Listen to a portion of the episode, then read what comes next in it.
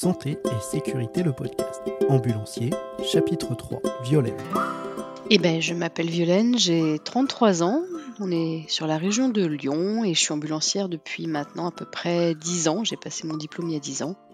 Et je suis également intervenante pédagogique dans un institut de formation aux ambulanciers depuis 4 ans.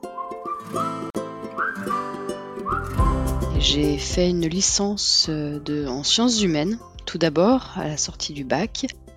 Et lors de cette licence, j'ai trouvé un petit travail étudiant dans une EHPAD en tant qu'auxiliaire de vie.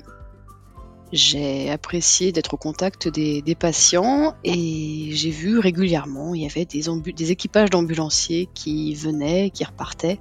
Et je me suis dit, ça peut être un métier qui a l'air euh, intéressant, c'est garder le côté euh, prendre soin de la personne, mais en étant à l'extérieur, en dehors, et pas enfermé dans un service avec les mêmes couloirs et les mêmes portes de chambre toute la journée.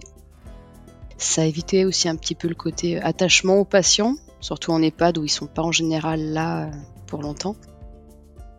Donc suite à ça, euh, j'ai, fini ma licence, j'ai passé mon diplôme d'ambulancier, donc je suis devenue diplômée d'État. J'ai travaillé en tant que tel pendant six ans consécutifs.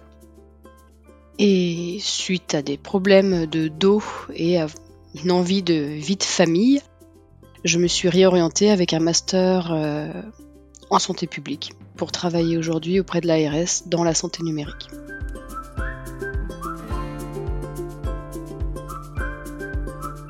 Je continue à faire des vacations, à me rendre disponible euh, les week-ends, les soirs, pour effectivement faire notamment des gardes SAMU, en plus de mon travail entre guillemets de bureau, car j'ai besoin d'avoir un sentiment d'utilité pour les autres, pour les patients.